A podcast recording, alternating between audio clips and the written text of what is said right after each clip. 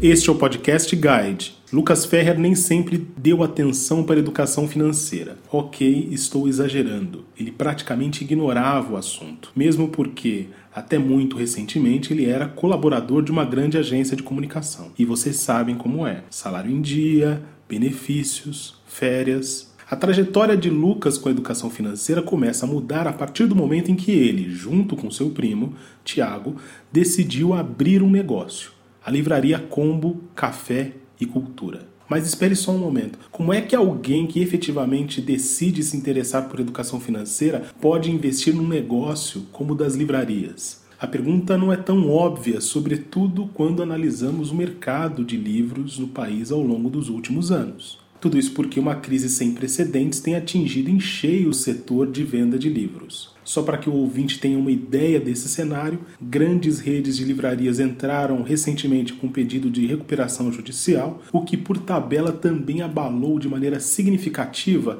o faturamento das editoras. Para além disso, existe todo um cenário que parece andar para trás no contexto da leitura. Dados sobre esse hábito no Brasil apontam para um cenário que não é dos mais alentadores. De acordo com os números da pesquisa Retratos da Leitura, o brasileiro lê pouco mais de dois livros por ano e cerca de 30% da população jamais comprou um livro. Então não seria exagero afirmar que a maioria das pessoas concorda que o mercado livreiro está longe de ser o mais atraente, correto? Só que o nosso entrevistado de hoje, o Lucas, decidiu nadar contra essa corrente. E é aqui que a história da Combo Café e Cultura começa. A Combo ela é focada em criar uma experiência real para o nosso, nosso cliente, para o leitor. Então a gente entrega o máximo possível em atendimento, em curadoria, em, em detalhes para ele. O leitor precisa de mais atenção, porque senão a gente nunca vai competir com a internet preço a gente não consegue nunca. As pessoas que vêm conversar comigo, elas não vêm atrás do melhor preço de livro. Eu sei que isso tem fatores regionais, isso tem fatores de público. O melhor preço elas sempre vão encontrar na internet. O que elas vêm atrás de mim é de uma boa curadoria, de uma experiência com o livreiro, de conversar com alguém sobre livros, da troca. Acho que o público se diferencia nesse ponto. E eu tô falando que o público é o mesmo. Cara que compra da Amazon também compra da Combo, também compra da Simples, também compra de várias outras livrarias pequenas que estão saindo. A diferença é que a gente tá lá para trocar com a pessoa, tá lá para viver aquele momento do livreiro e do cliente juntos. Eu acho que esse é o maior diferencial, é o, a humanização do livro novamente, livro na Eclipse. Esse é um negócio que eu bato muito firme. Assim. Voltando ao início dessa história de hoje, o Lucas precisou se organizar financeiramente para tornar o negócio viável. Mesmo tendo uma paixão por livros, ele e o seu primo precisavam de um plano, de uma estratégia para dar conta desse sonho, para que os números não colocassem por terra essa ambição de trabalhar com venda de livros. No trecho a seguir, ele conta para a gente como é que foi esse aprendizado. Acho que o primeiro passo que eu tenho que dizer é que o planejamento financeiro e o estratégico eles têm que andar um do lado do outro. Porque senão a gente é tomado por uma questão muito tensa que é você ver seu negócio crescer ou diminuir, tudo depende do, do seu momento ali, e você não sabe o que fazer com aquele dinheiro ou com a falta daquele dinheiro. Isso eu estou reduzindo a, ao mais cru possível. Então, ter o planejamento estratégico alinhado ao financeiro a curto prazo, eu não estou falando a longo prazo, que isso é óbvio que a longo prazo é necessário. A curto prazo é o único método possível para você não se perder. Ainda mais no meu caso, que eu sou jornalista. Eu não aprendi. Eu, antes da Combo, é até uma história estranha de cuidar, de contar. Antes da Combo, minha educação financeira era péssima. Eu não era um cara que me apegava muito na parada em ter meus investimentos. Não. A Combo me trouxe essa virada. A responsabilidade do negócio me trouxe essa virada. É isso. As, o campo das ideias e o campo financeiro, eles não podem dar um passo distante do outro porque a chance de você se perder é muito grande. Principalmente no modelo de negócio de livraria que a gente pode entrar depois, que é consideração. Mas será que num segmento que aparentemente está tão estagnado como o livreiro, ainda existe a possibilidade de entrada de novos empreendedores? Ou ainda, como é que a Combo Café e Cultura está fazendo para que o negócio vingue? Afinal de contas, compreender as características que não deram certo nesse ambiente de negócios também tem a ver com uma atitude proativa em relação à educação financeira. Olha o que o Lucas explica pra gente. A gente vive um cenário onde os dois maiores players do negócio, eu não quero decretar a morte de ninguém, mas eles estão respirando por aparelhos e isso não é mentira, foi divulgado. Eu não tô, eu não tô trazendo nenhuma novidade nesse ponto. Por que, que eles afundaram? Porque, o que, que aconteceu com eles para eles afundarem? Então foi de uma análise também é, qualitativa do negócio que a gente resolveu criar uma livraria pequena e um, e um café pequeno, unindo dois, dois itens que a gente considera extremamente complementar. A ideia de ter uma livraria e um café, ela não é exatamente inovadora. A ideia, ela é louca, mas ela não é inovadora. A ideia de fazer isso no meio da rua, onde qualquer um pode acessar sem, nenhum, sem nenhuma restrição, é que é diferente. É que é aí que está o nosso, o nosso emocional, o nosso coração, de querer fazer um negócio que as pessoas possam voltar a comprar livros. E para isso a gente precisa de certos limites que a gente vai conversando para tornar isso viável. De uma forma que os dois grandes players que eu estava citando não estavam trabalhando mais e que eles começaram as suas carreiras trabalhando dessa maneira. Esse primeiro passo que a gente conversa agora é importantíssimo. O modelo de negócios da Combo é diferente do modelo de negócios das livrarias.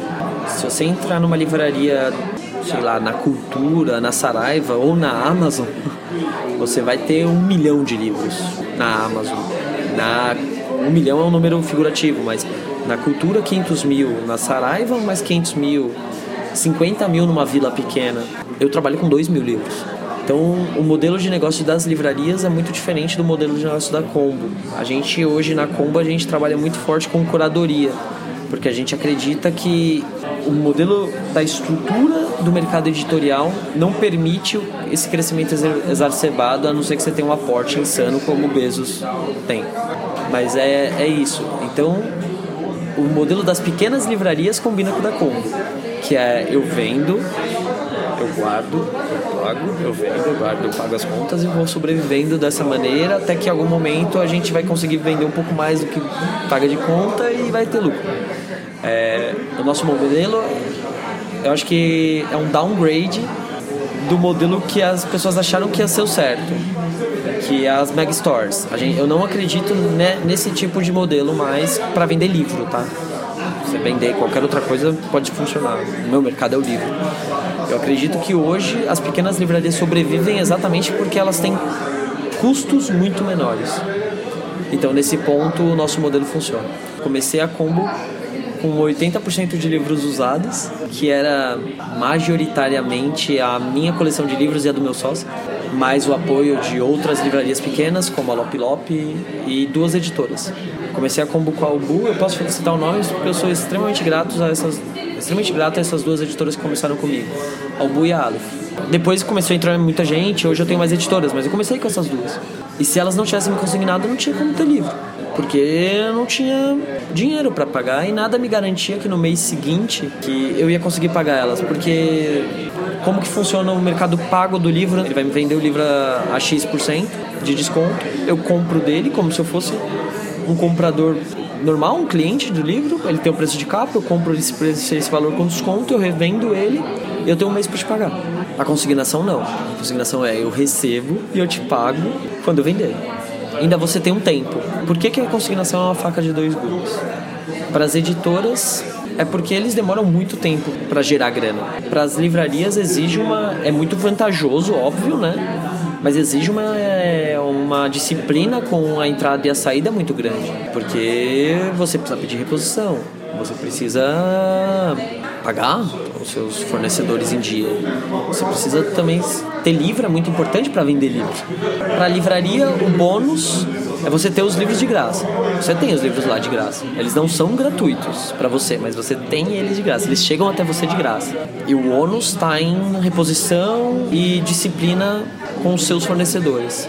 Eu considero fundamental. De um modo geral, quem ouve a história de novos negócios está acostumado às narrativas de sucesso. A trajetória da Combo Café e Cultura até aqui não foge a essa estrutura. Em pouco tempo, a livraria já ganhou reputação no bairro dos Jardins, onde está localizada, além de ter sido destaque na grande imprensa. Veículos como a Veja São Paulo e o Estado de São Paulo noticiaram de que modo a Combo tem representado um alento no já tão combalido mercado livreiro.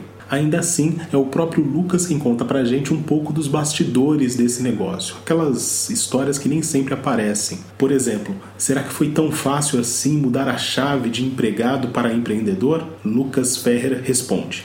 A primeira semana eu vacilei completamente. Eu não coloquei nada na tabela, eu achei que eu ia lembrar de tudo, eu perrenguei e aprendi a lição. Eu acho que é muito importante falar também de quando você não está perfeito.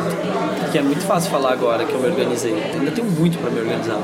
Mas é muito mais fácil eu falar agora de que eu entrei numa zona estável do que eu tenho que fazer, de que eu criei minha metodologia, que é outro ponto muito importante, você ter uma metodologia, do que quando eu não tinha. E isso me fez perrengar. Então foi nessa hora que foi importante eu ter conversas longuíssimas com o contador. Foi nessa hora que foi importante eu baixar todos os cursos de administração financeira possíveis na internet, porque eu estava abrindo um negócio, eu não podia fazer uma faculdade. Aquelas plataformas de cursos da, das faculdades públicas e das gringas, elas têm um material infinitamente incrível para você aprender e didático. Isso que eu fiz. E a disciplina veio com a necessidade. Quando eu percebi que eu podia perder aquilo que emocionalmente eu amava, que é a como, emocionalmente aquilo é minha vida. Eu não tenho outra opção, eu não quero fazer mais nada na minha vida. Eu preciso vender livro, é o que eu sei fazer, é o que eu amo fazer. Mas como que eu vou viabilizar isso? Quando eu percebi que eu ia me perder e eu ia perder a realização do meu sonho por falta dessa disciplina, eu dei um passo atrás, me organizei, fiz tabelas, eu fiz fundo de caixa, planejamento, é, contas variantes, investimento, entrada, saída, detalhadíssimo. Se você abrir a pasta financeira do notebook da Como, você vai ver 55 tabelas, todas elas fundamentais. Eu acho que esse foi o primeiro ponto, dar um passo atrás, se enxergar na sua posição e realmente dali para frente ou você tem disciplina ou você perde. Então eu fui muito rígido comigo mesmo, talvez até um pouco mais do que eu precisava ser no começo. Só que se eu começo bem, eu consigo manter o negócio bem. Não vai esperar para se organizar financeiramente quando você já tá rodando, porque aí você vai ter um trabalho muito maior. Você tem que saber tudo que entra, você tem que saber tudo que sai do seu negócio. E você tem que saber isso, ideal é saber isso antes de abrir. À medida que a conversa avançava, eu quis saber do Lucas qual seria o impacto na sua vida se ele tivesse se envolvido com a educação financeira antes. Ouça o que ele tem a dizer a respeito. Eu faria investimento em educação financeira privada, pessoal, porque eu sei o que eu passei para me acertar com o meu negócio. E se eu tivesse a base anterior, eu não teria nenhum problema em mudar. Eu só teria que amplificar e aprofundar meus conhecimentos. Mas isso é em qualquer coisa. E outra coisa, né? Será que se eu não tivesse me planejado melhor, eu não teria aberto a combo em 2018? Será que se eu não tivesse me planejado melhor, eu não teria uma combo mais segura de fundo de caixa? Será que se eu não tivesse me organizado melhor, eu não teria mais investimento para colocar no meu próprio negócio? Porque eu tô na guerra, eu entrei baixo. Será que se eu não tivesse me organizado melhor a vida inteira, eu não teria conseguido arriscar mais, colocar mais livro? Porque eu comecei com pouco livro. Será que eu não poderia hoje estar com mais livro? Então, tudo isso poderia ter mudado. Hoje eu, eu, estou muito bem, mas eu poderia estar em outro nível. Então, o que eu acho importantíssimo nesse ponto é: se eu pudesse voltar no tempo, eu pegaria o Lucas de 10 anos para conversar sobre isso. Pro de 18 saber o que está fazendo, pro de 26, quando encontrou seu primeiro emprego numa agência grande e começou a ganhar um salário que dava para pagar as contas e mais um pouco, teria sido outra coisa agora. Eu estaria num nível de maturidade e responsabilidade muito maior com o meu próprio negócio e estaria muito mais seguro do que eu estou hoje. Com menos de 30 anos, Lucas faz parte de uma geração que sim, teve mais acesso à informação e que ao mesmo tempo tem aprendido a duras penas o significado da educação financeira. No caso específico do nosso entrevistado, a principal lição tem a ver com o que está por vir. Como na música composta por Milton Nascimento e Beto Guedes e imortalizada na voz de Elis Regina, nada será como antes. A minha geração vai ter que entender que se ela se não se organizar, não vai dar. A gente não vive mais na era em que todo mundo com certeza vai estar empregado até o fim da vida. Ou pior, todo mundo com certeza vai ter uma aposentadoria ou qualquer coisa do tipo. Não existe mais segurança da forma que existia quando a gente nasceu. Então ou você se organiza ou você vai se instrumentar. eu me estubiquei. Eu sei que eu estaria muito mais tranquilo da minha vida abrindo um negócio do que eu tô hoje. Se eu tivesse tido o básico, eu não tô falando. Eu não tô falando de você virar um louco das contas. Eu tô falando do básico, de saber o que é investimento. Poxa, eu fui saber o que era investimento quando eu, pessoalmente, baixei um jogo de celular para aprender os, por causa das bitcoins. E aí eu baixei um jogo de celular que reproduzia a bolsa, eu comprava e vendia ações. E aí eu percebi que eu era muito ruim disso, que eu tava quebrado o tempo todo, ainda bem que não era meu dinheiro. É nessas pequenas coisas. A minha geração tem que entender que ela não tá mais na época do pleno vigor econômico do mundo. Eu espero muito que minha irmã de 11 já entenda que ou ela é organizada a partir do primeiro momento que ela ganhar o primeiro salário dela, ou ela vai dar errado sempre. É com esse aviso que nós encerramos esta edição do Podcast Guide. Ouça, mas também comente e compartilhe.